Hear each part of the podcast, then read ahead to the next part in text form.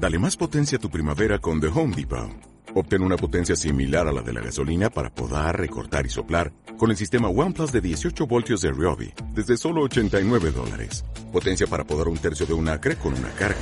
Potencia para recortar el césped que dura hasta dos horas. Y fuerza de soplado de 110 millas por hora.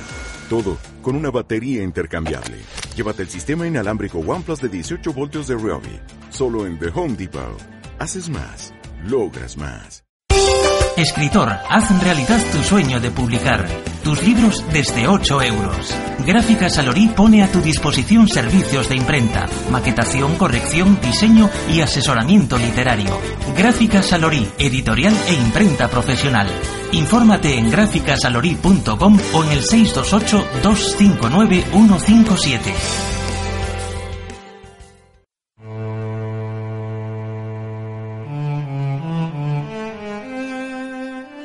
El funeral.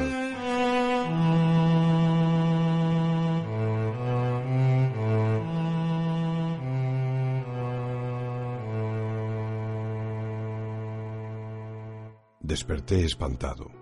Unas fuertes manos como garras me asían del hombro y me zarandeaban en mi lecho. Estaba demasiado confundido, pues aún sentía en el paladar las últimas sensaciones vividas en el sueño, y con la realidad se mezclaban en un horroroso pavor que me petrificaba a la vez que invitaba a huir corriendo de aquel lugar. Poco a poco descubrí en mi ama de llaves la figura del que me arrancó tan brutalmente de mi pesadilla. Creí ver en su rostro un reflejo de la maldad y la inquina, capaz de provocar un mal tan infame y nauseabundo, como el que había vislumbrado a través de aquella fantasmagórica ventana que unas horas antes se había abierto ante mí. Sus ojos fríos no expresaban nada, pero su rostro estaba contraído en una mueca que me hacía pensar en el mismo diablo. Sus fuertes manos las tenía clavadas en mi carne y sacudían mi cuerpo de manera intolerable. La oía jadear guturalmente. Su robusto pecho se agitaba por el esfuerzo. No llegué a hilvanar dos pensamientos coherentes. Volví confuso a la realidad y así permanecí ante aquella visión que aceleraba mi pulso y ante la cual mi cuerpo me alertaba instintivamente de un inminente peligro. ¿Ha estado usted soñando pesadillas otra vez? dijo cuando se percató de mi nivel de conciencia.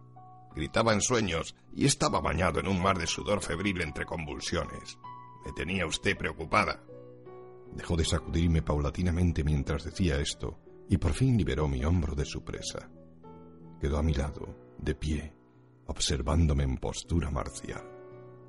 Aquella mueca de maldad había desaparecido por completo, pero sus ojos fríos seguían sin decirme nada. Su robusta figura, oculta tras aquella ancha bata blanca, se me antojaba llena de deformidades y supuraciones que me harían enloquecer. Nada podía decir, nada salía de mi boca. Pensaba en alguna frase que decirle, pero nada se me ocurría. Ella estaba esperando algo.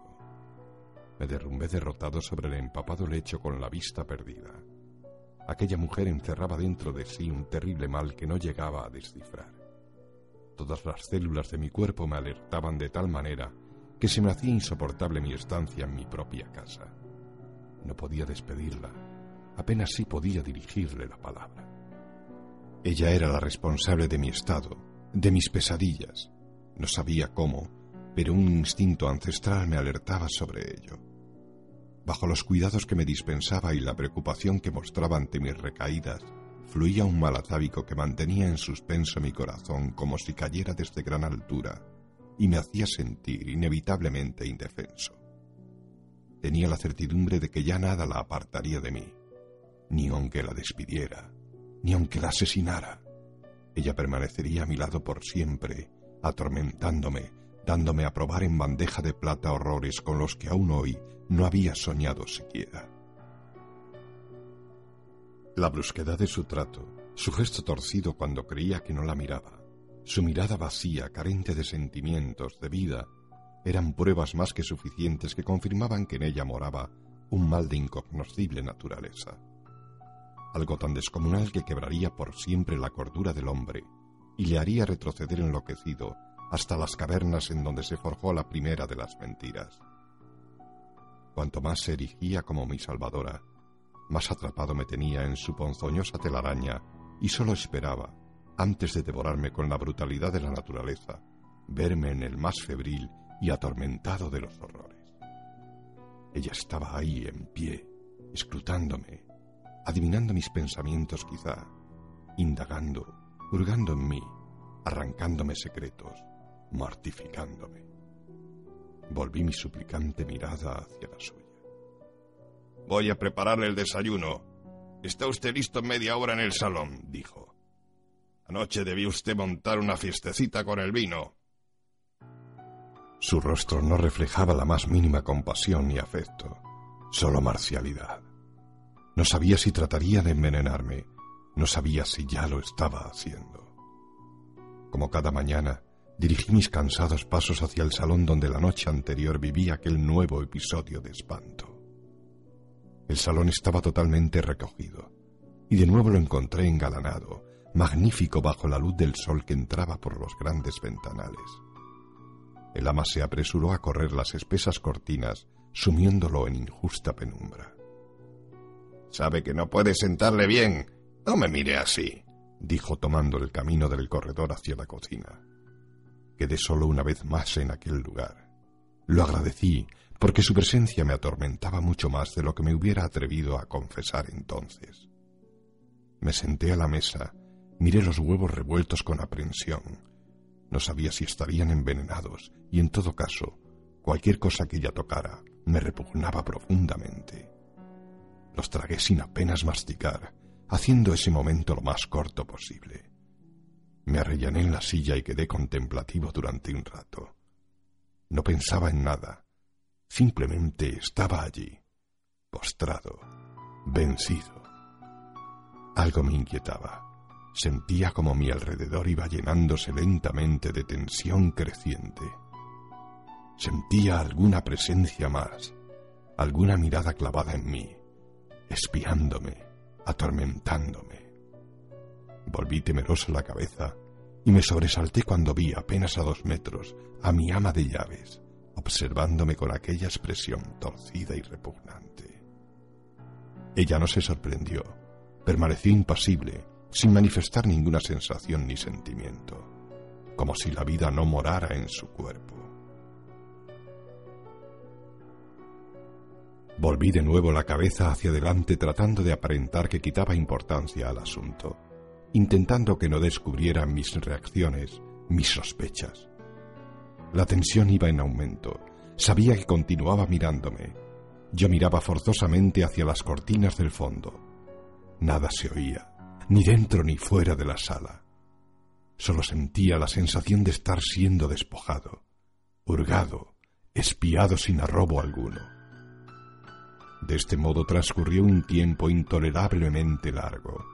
Confuso, no sabía si todavía se encontraría allí mirándome o no. La sensación persistía, pero me parecía demasiado irreal que esta situación se mantuviera por tanto tiempo. Como adivinando mis pensamientos, una voz fue modelándose con suavidad a mi lado. ¿Quiere que retire la mesa? No pude evitar un ligero sobresalto al escuchar aquella voz que detestaba, que me provocaba repugnancia y confusión. Me incorporé en silencio y me dirigí a la biblioteca mientras el ama de llaves retiraba la mesa y se marchaba. Comencé a sentirme más a gusto en cuanto ella hubo desaparecido de la estancia, y mientras mi mano recorría, dubitativa, los lomos de los libros que estaban a su alcance, mi mente descartaba el suceso ocurrido por ser poco natural y realista. Mi mano se detuvo en su recorrido. El suceso de la noche anterior, el sonido de las pisadas, solo podía deberse a un producto de mi imaginación o a una mujer demasiado fisgona. Probablemente ella estaba escuchando tras la puerta, escudriñando, espiando, acechando, como siempre hacía. Mi reacción había sido sin duda desproporcionada e injustificable.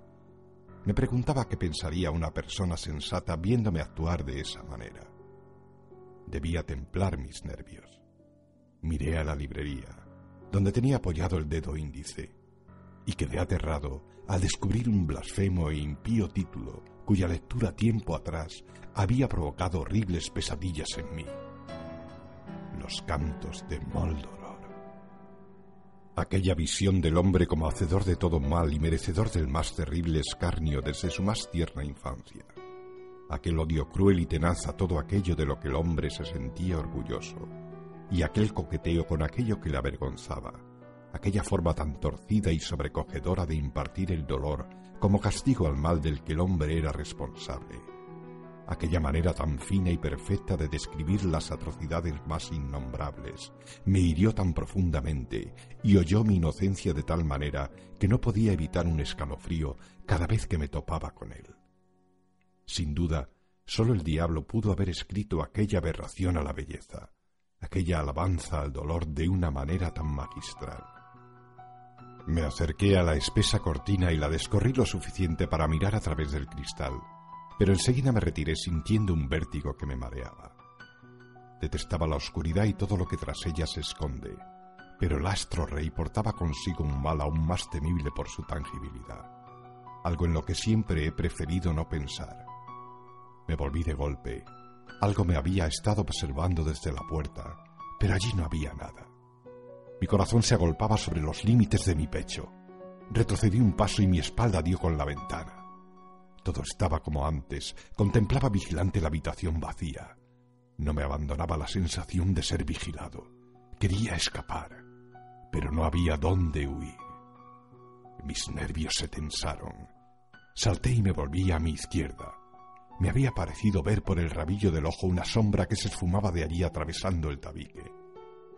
Me senté contra el rincón sujetando mis piernas y vigilando toda la estancia. Seguramente lo había imaginado como todo lo demás. Pero, ¿y si no era así? ¿Y si no hubiera imaginado nada y el mundo, la existencia en general me mostraban una realidad velada para los mortales?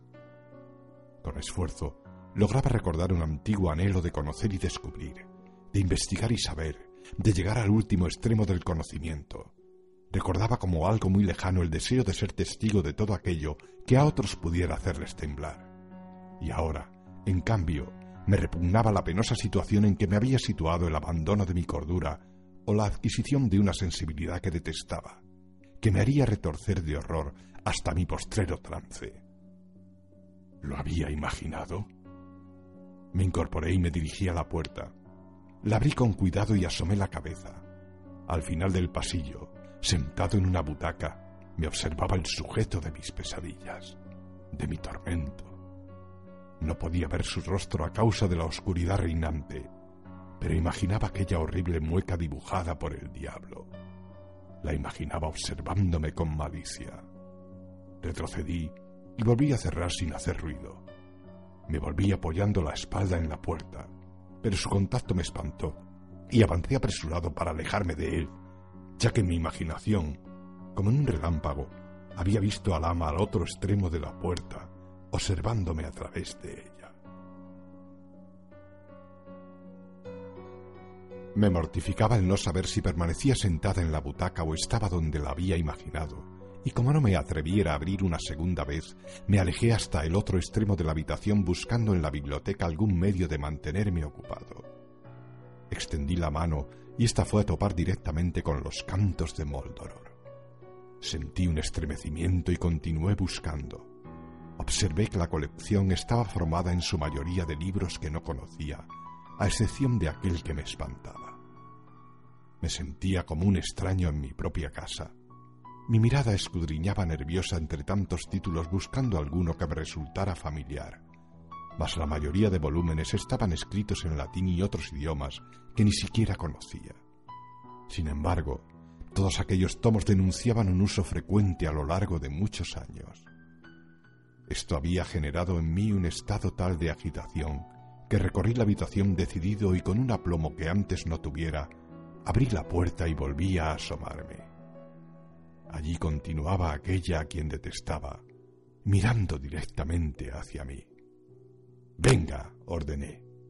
El ama seguía imperturbable, contemplándome aumentando mi ansiedad hasta el extremo. Ningún cambio en ella se había operado se mantenía en aquella quietud, aquella contumaz parálisis, como la imagen de un cuadro que habría detestado. Desafiaba mi autoridad convirtiéndose así en el ama de la casa y desplazándome así a la altura del servicio. Nada hacía. Penetraba con mis ojos la oscuridad para ver si algún cambio se producía en ella, pero era en vano. Me desobedecía. ¿O no? Puede que mis labios no despegaran cuando pensé venga. Puede que el aliento nunca saliera de mi boca pronunciando aquellas palabras. Ahora me esforzaba en recordar, pero todo me parecía demasiado confuso. Me encontraba ante aquel detestable cuadro, la pintura del abandono. Ante sí, la confusión tomaba forma de hombre. Venga, repetí. Lo mismo. El cuadro no había cambiado. Aquella me observaba impertérrita como si yo nada hubiera dicho. El cuadro tornábase cada vez más siniestro, como esperando alimentar la locura que ya residía en mí. Ningún músculo de su cuerpo se tensó para ceder a mis deseos. Ningún cambio se operó ante la extrañeza de verme allí asomado escrutando en la oscuridad. Volví a entrar y decidido me dirigí al candelabro y lo encendí. Esta vez tendría que obedecer. Salí de nuevo de la estancia y recorrí el pasillo dejando atrás el salón y otras puertas que correspondían a otras habitaciones y cuartos de baño. Al fondo, la luz iba dibujando el semblante torcido y malicioso de aquella que me contemplaba sin arrobo. Mi corazón saltó, el vello se me erizó, y salté a mi izquierda hasta pegar mi espalda a la pared cuando oí tras la puerta que estaba dejando atrás un golpe sordo desde el interior. Aquello no podía ser mi imaginación. Esta vez no. Tenía la puerta ante mí. Parecía de pronto amenazadora y oscura, pues escondía un terrible secreto. Sentía el peligro en cada poro de mi cuerpo. Un instinto más antiguo que el hombre me instaba a correr. Una desesperación más profunda y tangible que el propio miedo me hacía ver que cualquier intento de fuga sería vano. Me volví de nuevo hacia el ama de llaves para ver su reacción, pero para mi horror la butaca estaba vacía. Volví a apoyarme en la pared enfrentando la puerta en la que se había operado aquella inesperada perturbación de la realidad, mientras todo alrededor de mí parecía dar vueltas. Extendí mi mano lentamente hacia el pomo de la puerta preguntándome si de alguna manera conseguiría reunir el valor suficiente para hacerlo girar y descubrir qué se ocultaba al otro lado. Mas apenas la hube tocado, mi corazón se aceleró con tal violencia y tan poco control que contagió cada fibra de mi ser y corrí huyendo de aquel imposible, aquella ruptura de la realidad. Cuanto más corría, más sensación de peligro sentía tras de mí y más me instaba a acelerar el paso, pues volviéndome apenas podía escrutar entre las tinieblas que dejaba atrás, y sin embargo, las bailarinas sombras con que jugaba el candelabro excitaban mi imaginación hasta lo indecible. Abrí con violencia la puerta del salón, entré de un salto y cerré de un portazo empleando para ello todo mi cuerpo. Pero como sintiera un estremecimiento ante el contacto de aquello que me separaba del peligro, Abandoné rápidamente mi posición, corriendo hasta el otro extremo de la habitación. Un fino hilo de luz se filtraba a través de la cortina y me sentí tentado de abandonar la casa saltando por la ventana. Pero un sentimiento aún más fuerte que el horror que sintiera me hacía presagiar los peores horrores si accedía a abandonarla. Un golpe sonó ahora en la puerta del salón como si llamaran con puño de hierro. Caí de rodillas. Aparté el candelabro a un lado con temblorosas manos y miré la puerta con el más sensible horror con que mortal alguno mirara alguna vez su destino. Otro golpe sonó y después un tercero. No sabía a qué naturaleza atribuir aquello, pero alimentaba mi tormento con la certidumbre de que lo provocaba algo extrahumano, algo que no debía existir, una abominación, un imposible, y la certidumbre de la imposibilidad de aquello me atería más y más, postergándome a la mayor humillación espiritual que quepa imaginar. Nada se oía ahora al otro lado y sin embargo continuaba yo en mi postura, agarrotado y mirando hacia la puerta tan fijamente como era capaz. Un nuevo golpe sonó. A este siguió otro y otro más. Abrí la boca y perdí el aliento al ver que esta vez el pomo giraba. Sentía que me mareaba al borde del desvanecimiento. La puerta estaba abriéndose lentamente. Sostenía un grito en la garganta. Sentía cómo se me erizaba el vello en brazos y cabeza. Nunca la sensación de peligro fue tan inminente como entonces. Ya no pensaba en nada. Nada quería imaginar. Mi mente en blanco parecía adormecerse, como si se hubiera aplicado algún sedante para protegerme, de alguna manera, de aquello que iba a ver. Sin embargo, mis ojos más abiertos que nunca escrutaban entre las danzarinas sombras que el candelabro arrojara sobre mi infortunio. Me apreté contra la pared con todas mis fuerzas de manera que creyera que podría atravesarla con solo empujar un poco más en el momento culminante en que la puerta iba a tornarse mostrando lo que había detrás. Un suspiro ahogado y lastimero escapó de mi garganta. El tiempo se detuvo durante un instante para ser retomado después con un violento latido de mi corazón, tal como si hubiera reventado, y tras esto se aceleró nuevamente ante mis ojos aquella horrible escena. Tras la puerta la detestada bata blanca. ¿Qué hace ahí tirado en el suelo como un gusano? espetó sin miramiento el ama. Mi turbación y mi vanidad debían ser tales para despertar la compasión en un hijo de Adán, mas ella me miraba con su acostumbrada frialdad. Se acercaba a mí y yo me apretaba más contra la pared, pues me parecía ver oscuras sombras revolviéndose en el pasillo, detrás de ella. ¿Va a levantarse o prefiere que lo haga yo? dijo cuando hubo llegado hasta mí, tras lo cual me levanté de un salto. Debe usted acostarse. Está muy pálido y necesita un sueño reparador. Me decía mientras sujetaba con fuerza mi hombro y me encaminaba directamente hacia el pasillo. Como yo me resistiera, ella empujaba con fuerza y solo bajo el umbral de la puerta aquellas sombras desaparecieron como si nunca se hubieran hallado allí. Me condujo a mi lecho y me hizo acostar mientras profería una penosa disertación acerca de cuánto se preocupaba por mí y qué poco lo apreciaba yo, pero no escuchaba. Había una duda que me corroía, una pregunta que se formaba mi mente y no se atrevían mis labios a formular, pues pudiera ser que mis nervios no soportaran la respuesta que esperaba. Contemplaba el techo tratando de reunir el valor para hacer aquella pregunta, mientras ella me ropaba con diligencia, casi con humanidad. Me ordenó que descansara y ya estaba emprendiendo el camino de salida, cuando juntando una palabra tras otra, y en un acto de valentía que me sorprendió, conseguí articular aquella frase. ¿Por qué no se movió de la silla cuando la llamé? ¿Qué dice? Volvió su rostro y me escrutó con mirada perpleja cosa que no esperaba y aquello me turbó más que cualquier cosa que esperara oír. Antes, cuando la llamaba, había tardado en contestar a causa de la perplejidad que se había apoderado de mí. No me moví de la silla porque no estaba en ninguna silla. Pero... Y aquí su rostro cobró algo de humanidad e incluso me pareció que reflejaba cierta ternura. Mucho me temo que ha sufrido usted una alucinación. ¿Una alucinación? Pero ¿y los libros? ¿Cómo se explica usted que todos los libros de mi casa sean incomprensibles para mí excepto uno? Me había acalorado. Posiblemente aquella mujer me había dicho lo que más podía dolerme oír. Ahora, abandonando toda prudencia, mi miedo iba tornándose en sorda ira que descargaba contra ella con preguntas a las que no podía dar una explicación satisfactoria. ¿Cómo explica aquel golpe en la puerta del baño que me hizo esconderme en la biblioteca? esas presencias extrañas, su propio comportamiento. ¿Acaso no soy yo el amo de la casa? Quiere que la despida. Me sorprendieron tanto mis propias palabras, aquel ciego atrevimiento ante la que sin duda me turbaba placer, que esperaba una terrible reacción por su parte e instintivamente me incorporé en el lecho en espera de cualquier violencia que contra mí intentara. Pero no estaba preparado para lo que se produjo. Su cuerpo, normalmente erguido y tenso, se relajó y como una mujer agotada se apoyó contra la pared. Su rostro mostró gran abatimiento y sus párpados se entrecerraban agotados.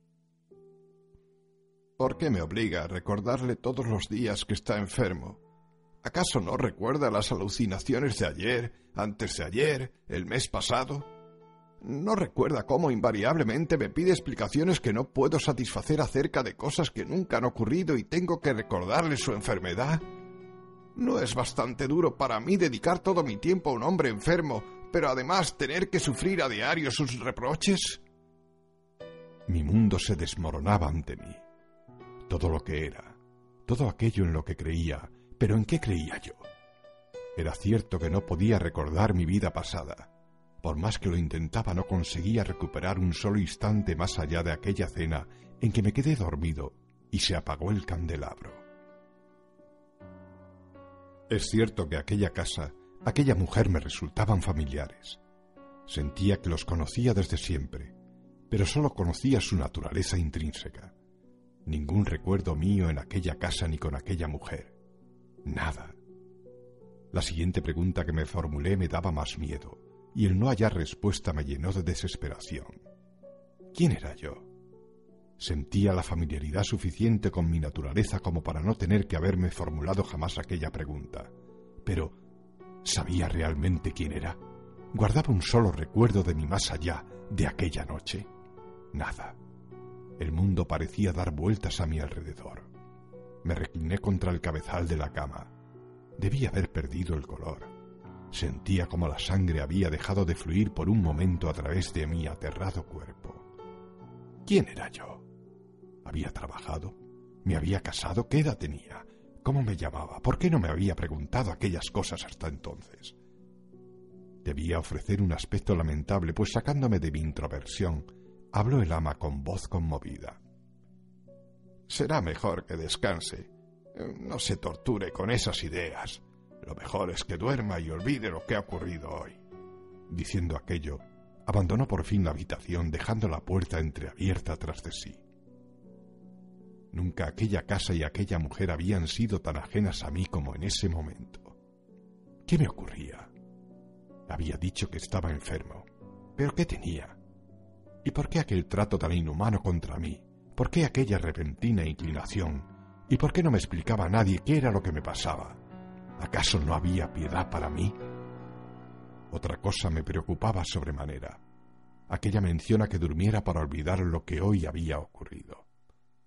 Si cada día despertaba tan ignorante de todo como parecía que así era, ¿había alguna vez alcanzado el secreto de mi enfermedad?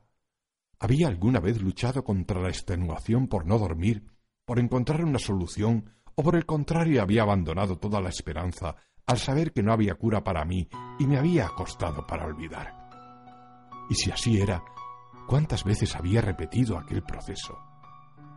Era la actitud del ama de llaves propia del hastío por enfrentarse a alguien que repite un mismo proceso de manera invariable. Y si era así, ¿qué la retenía en mi casa? que impedía que marchara en busca de otro trabajo. Pero, ¿a dónde? ¿Qué había más allá de aquellas ventanas? ¿Y acaso aquella no sería mi casa? Me debatía en estas cuestiones cada vez más confundido, más turbado, pues cada pregunta despertaba a su vez otra, y no era capaz de responder a ninguna. Cuando volvió a aparecer el ama con un vaso de agua en la mano y una pastilla en la otra. Ahora tomará esto y dormirá, decía mientras se acercaba a mí con decisión. Extendí la mano hacia ella tratando de evitar que llegara hasta mí. ¿Cómo? ¿Y olvidar lo que ahora sé? ¿Abandonarme a una vida autómata? ¿Cuántas pastillas me ha hecho tomar? exclamé desesperado. Se tomará esta pastilla inmediatamente, espetó malhumorada. Jamás, grité desesperado. No esperaba la violencia que a esto siguió. Dejando el vaso en la mesita de noche, apartó la mano que hacia ella tendía y abalanzándose sobre mí trató de introducirme la pastilla por la fuerza. Yo rodé hasta el otro extremo de la cama, pero enredado como estaba entre las sábanas, no podía ponerme en pie por más que luchara. Su mano se clavó en mi hombro como una garra y me hizo volverme, movimiento que aproveché para descargarle mi desesperación un puñetazo en el rostro que la hizo caer al suelo. Conseguí desasirme de las sábanas y me puse en pie, interponiendo el lecho entre ella y yo. La vi levantarse con el rostro purpúreo de ira y una incipiente hinchazón en su pómulo. Daba la vuelta a la cama para llegar hasta mí con sorprendente velocidad, pero yo me subí a ella dispuesto a alejarme de su ira por el camino más corto.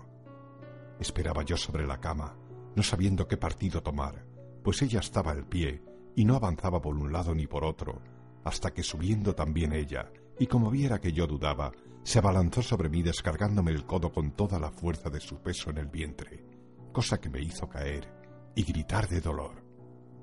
Agarrar mis dos muñecas con una sola mano y colocarse horcajadas sobre mí fue para aquella fornida mujer cuestión de un momento. Utilicé todas las fórmulas posibles para conmover a aquel diablo, para disuadirla de que no cometiera aquella maldad conmigo, pero todo fue inútil. Había estallado en cólera y de manera implacable, y con una rudeza atroz me había hecho tragar aquella pastilla que podía arrastrarme de nuevo al olvido. Viéndome por fin relajado y resignada a mi suerte, recogió el vaso vacío y así como antes me arropara, ahora me dejaba allí tendido, magullado y doliéndome todo por el trato recibido.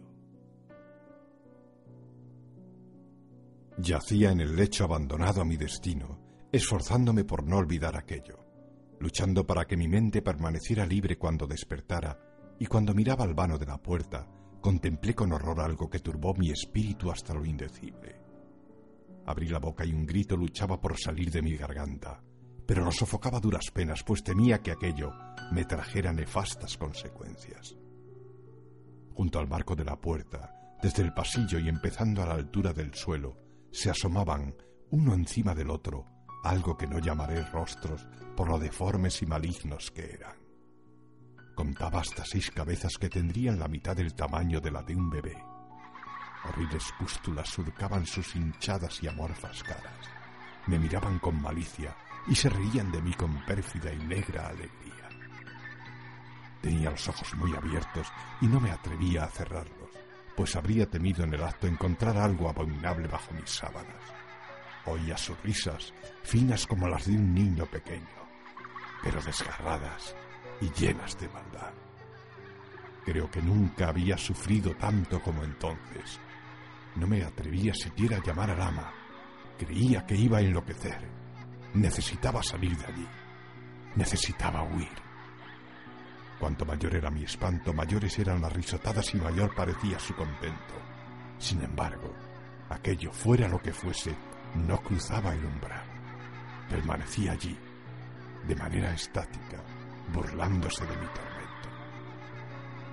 Aunque el espanto y la alarma que me acosaban eran cada vez mayores, mi cuerpo iba relajándose hasta el punto de que me costara gran esfuerzo hacer el más leve movimiento. Esto me hizo sospechar que no había tomado un somnífero convencional. Mientras aquellas infernales apariciones me acosaban burlonamente, permanecía yo con estólida rigidez y al adormecimiento del cuerpo siguió el de la mente. Luchaba por mantener los ojos abiertos, pero acaso fuera imposible pues ni la sensación de un peligro inmediato podía hacerme reaccionar. Sentía cómo me imbuía forzadamente en un tormentoso sueño del que nada quería saber. Cuando encontraba la fuerza necesaria, entreabría los párpados lo suficiente para contar las cabezas tras el marco de la puerta y lo hacía con gran turbación, pues de faltar alguna en mi cuenta, la imaginaba introduciéndose en la cama, bajo las sábanas, para saborear mi carne viva. Trataba de mantener la tensión en ese momento con cada célula de mi cuerpo. Trataba de no dormir, pero mis esfuerzos parecían vanos. Con los ojos fijos en aquella blasfemia que ante mí se apareció, comencé a percibir muy quedo, como a través de un túnel del tiempo, una amalgama de voces inteligibles, cada una de las cuales parecía pugnar por superponer la suya al resto. También distinguí una sonora risotada de hombre a la que siguieron otras. Si bien mi mente tenía ahora más motivos para excitarse, podría decirse que contemplaba aquellos sucesos con estoica calma, pues mi cuerpo y mi alma no respondían ya a estímulos exteriores. Me sentía como el marinero desdichado de mi pesadilla, abandonado a todo. Ahora, los sonidos que percibía se tornaban más claros para mí Parecía que varios hombres sostenían una conversación animada durante varios minutos. Después una puerta se abría y un haz de luz penetró desde el pasillo hacia donde miraba, desdibujando poco a poco aquel grotesco cuadro que hasta entonces se había tendido para mi desesperación. Bañaba la tierra la luz del ocaso. Donde estuviera el pasillo había ahora un camino ascendente al final del cual podía ver una antigua iglesia desde donde empezaban a repicar campanas a difuntos. Más allá el sol se ponía tras nervudas montañas que se extendían por todo el horizonte. Unos pasos sonaban en el pavimento empedrado. Un hombre se dirigía camino arriba hacia la iglesia. Su aspecto en conjunto era el de un vagabundo, con ropas raídas y desteñidas, rostro ajado y mirada triste. Manchado de barro hasta mitad de la pernera, inclinaba su cuerpo hacia adelante para subir la pendiente como hombre abandonado de sí mismo. Sus manos eran fuertes y callosas. Apoyaba la una sobre el muslo y le servía la otra de visera para ver su camino a pesar de la recalcitrante luz del sol.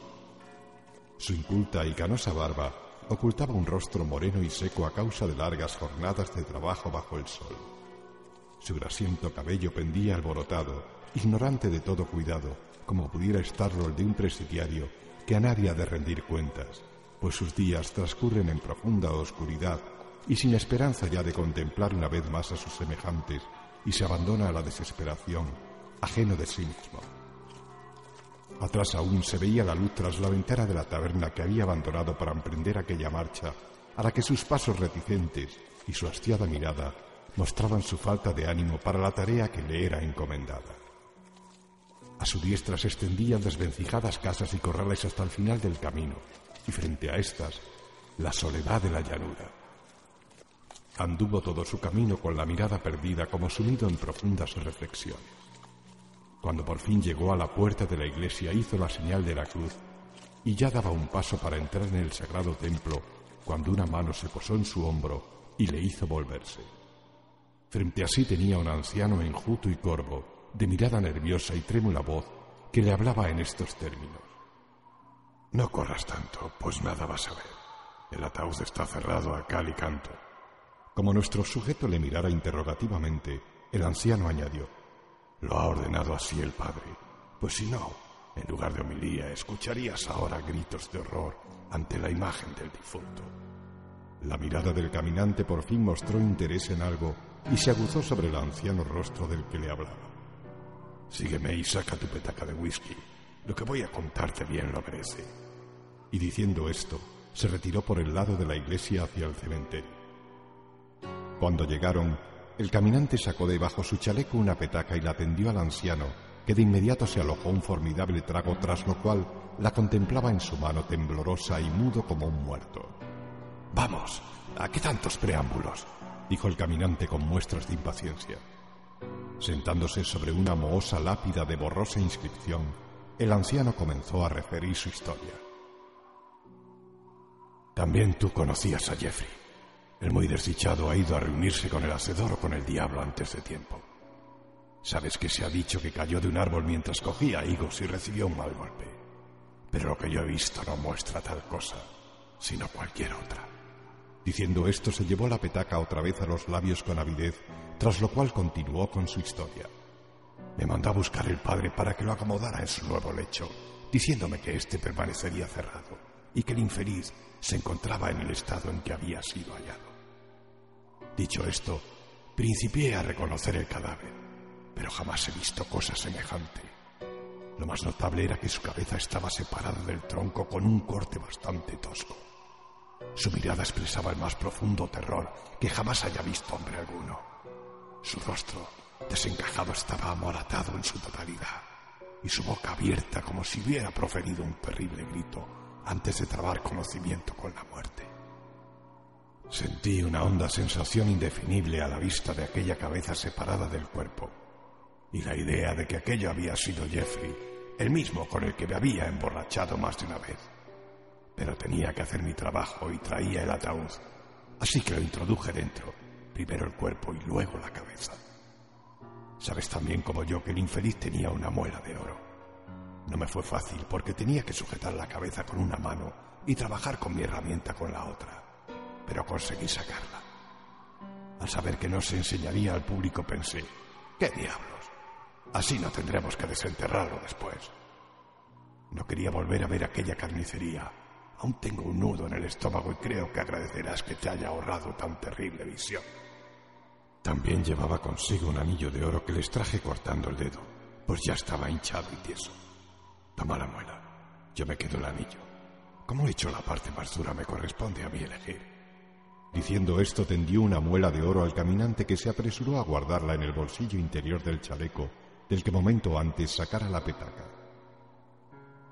¿Crees que lo han asesinado? preguntó el caminante cuyo asombro le había hecho sentarse a su vez en otra lápida, haciéndole perder la historia que oyera el color. ¿Qué importa eso ahora? respondió el anciano incorporándose y alargando la petaca nerviosamente al caminante que bebía ahora. Lo importante es que el infeliz ya está muerto y que su cabeza está separada del cuerpo. Esta vez lo vas a enterrar tú solo. Yo ya he tenido suficiente Jeffrey por hoy y para el resto de mi vida. Quiero volver a hablar del desdichado. Y santiguándose añadió, espero que no se me aparezca al pie de mi lecho. Diciendo esto, se alejó hacia el camino y lo tomó en dirección a la taberna. El caminante permaneció aún algunos minutos allí sentado, bebiendo de su petaca, con la mirada apuntando hacia la iglesia, pero ausente, pues parecía mirar más hacia dentro de sí mismo que hacia afuera.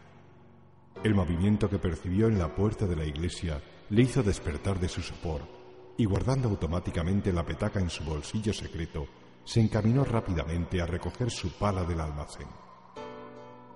De la iglesia salía en primer lugar el sacerdote, precedido del ataúd y la comitiva fúnebre compuesta en su mayoría por familiares entregados a la desesperación y la perplejidad que induce la muerte inesperada de un ser querido. Cuando volvía por el camino del cementerio con la pala al hombro, los familiares ya habían hecho descender al desdichado en el foso que para tal efecto fuera excavado pocas horas antes.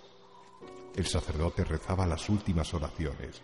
La viuda se desmayaba en los brazos del hijo y la comitiva entera comenzaba a retirarse. Tomó el camino más largo, pues no quería llegar cuando aún estuvieran, ni cruzarse en su camino, pues creía adivinar que aquellas personas ignoraban el secreto, y conociéndolo él, y portando aún la muela de aquel hombre en su bolsillo, se sentiría casi como su verdugo si hubiera tenido que detenerse en su camino para dar el pésame a aquellas gentes. Cuando por fin llegó ante el foso, la incipiente oscuridad bañaba ya la atmósfera con su negro manto. No pudo el caminante resistirse a mirar prolongadamente aquel ataúd, imaginando en su interior al pobre diablo separado de su cabeza. Tras un prolongado trago, cogió la pala, la enterró en el montón de húmeda tierra que había a su lado y la descargó sobre el foso. Cuando enterró por segunda vez la pala, le pareció escuchar un extraño sonido proveniente del foso.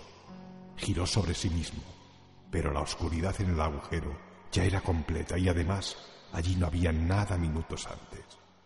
Descargó la pala por segunda vez y ahora oía más claramente aquel sonido. Su imaginación le jugaba una mala pasada o así lo temía, porque el ruido se le antojaba que procedía del interior del féretro y que parecía como si lo estuvieran arañando. Le había impresionado tanto la historia que escuchara momentos antes que ahora imaginaba algo que no podía ser. Sin embargo, miró desconsolado a su alrededor y se sintió desalentado al verse abandonado en la soledad del cementerio en medio de aquella oscuridad. Se apresuró a completar su trabajo antes de que sus nervios acabaran por traicionarle como espera. Cuando había descargado por quinta vez la pala, empezó a oír un leve gorjeo dentro del ataúd y se imaginó al cadáver sin cabeza, tratando de exhalar aquel grito que la muerte truncó. La imagen de esto hizo que trabajara más a prisa. Ya no pensaba en otra cosa que en terminar rápidamente su trabajo y huir de aquel lugar maldito. Cuando ante el terror producido por un sonoro golpe desde dentro del ataúd y con la pala en carga, perdió el equilibrio y cayó dentro del foso. Gritó salvajemente mientras pugnaba con la tierra, tratando frenéticamente de desasirse de manos que no le agarraban. Con la cara desencajada de horror, la frente bañada en sangre, pues en su caída se había golpeado con la pala, abriéndose una brecha.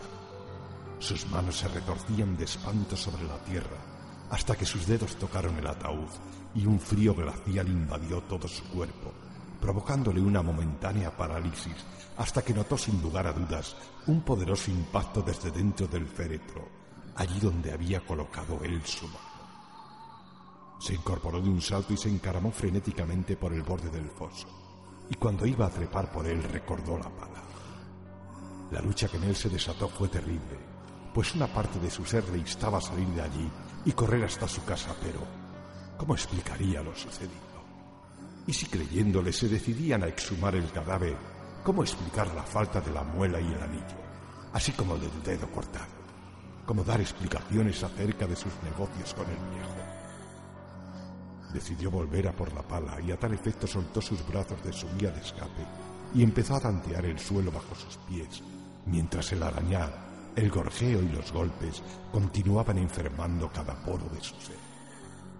Por fin halló, y en un acto de profunda desesperación, golpeó con todas sus fuerzas con ella el ataúd gritando, ¡Basta! El ruido cesó lo suficiente como para que recobrara en parte la calma y consiguiera salir del foso.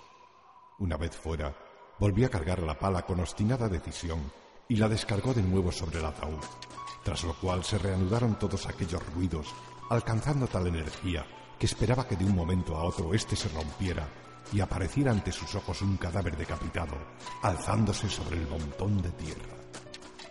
Cuanto más desesperadas y frenéticas eran la carga y descarga de tierra, más formidables eran los golpes, hasta que la tierra alcanzó tal volumen sobre el lecho de aquel cadáver que sólo se alcanzaron a oír quietamente. Por fin, una vez acabado su trabajo, arrojó la pala lejos de sí mandándola a golpear en alguna lápida y comenzó a correr como si hubiera perdido la razón. Al fin se detuvo.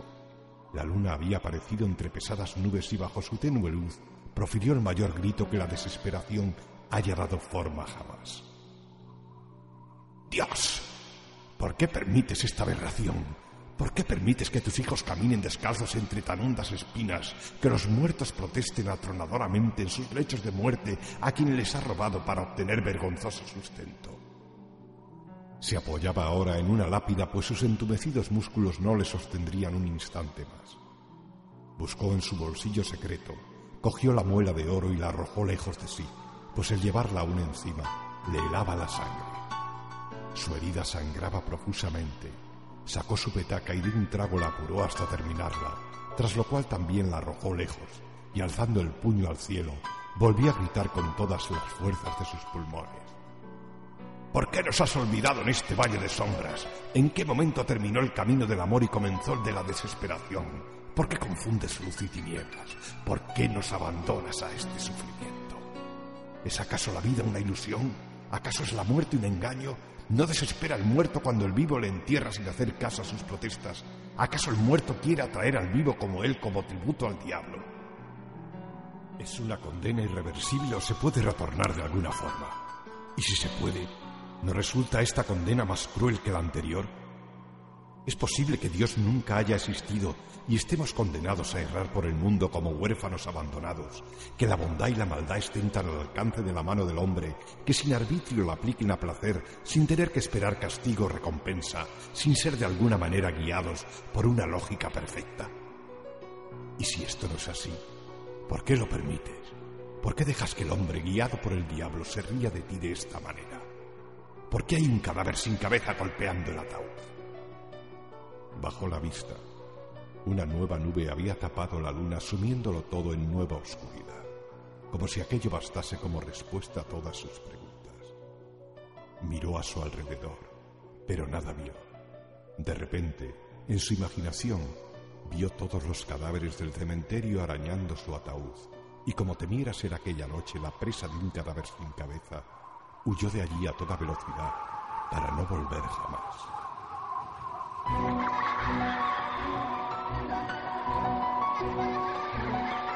you.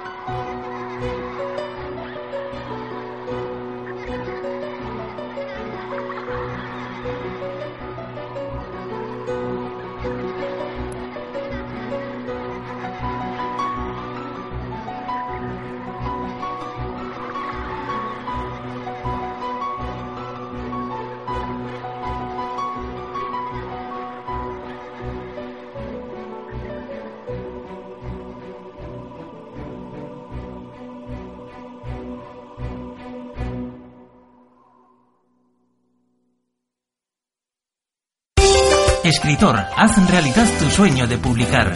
Tus libros desde 8 euros. Gráfica Salorí pone a tu disposición servicios de imprenta, maquetación, corrección, diseño y asesoramiento literario. Gráfica Salorí, editorial e imprenta profesional. Infórmate en gráficasalorí.com o en el 628 259 157.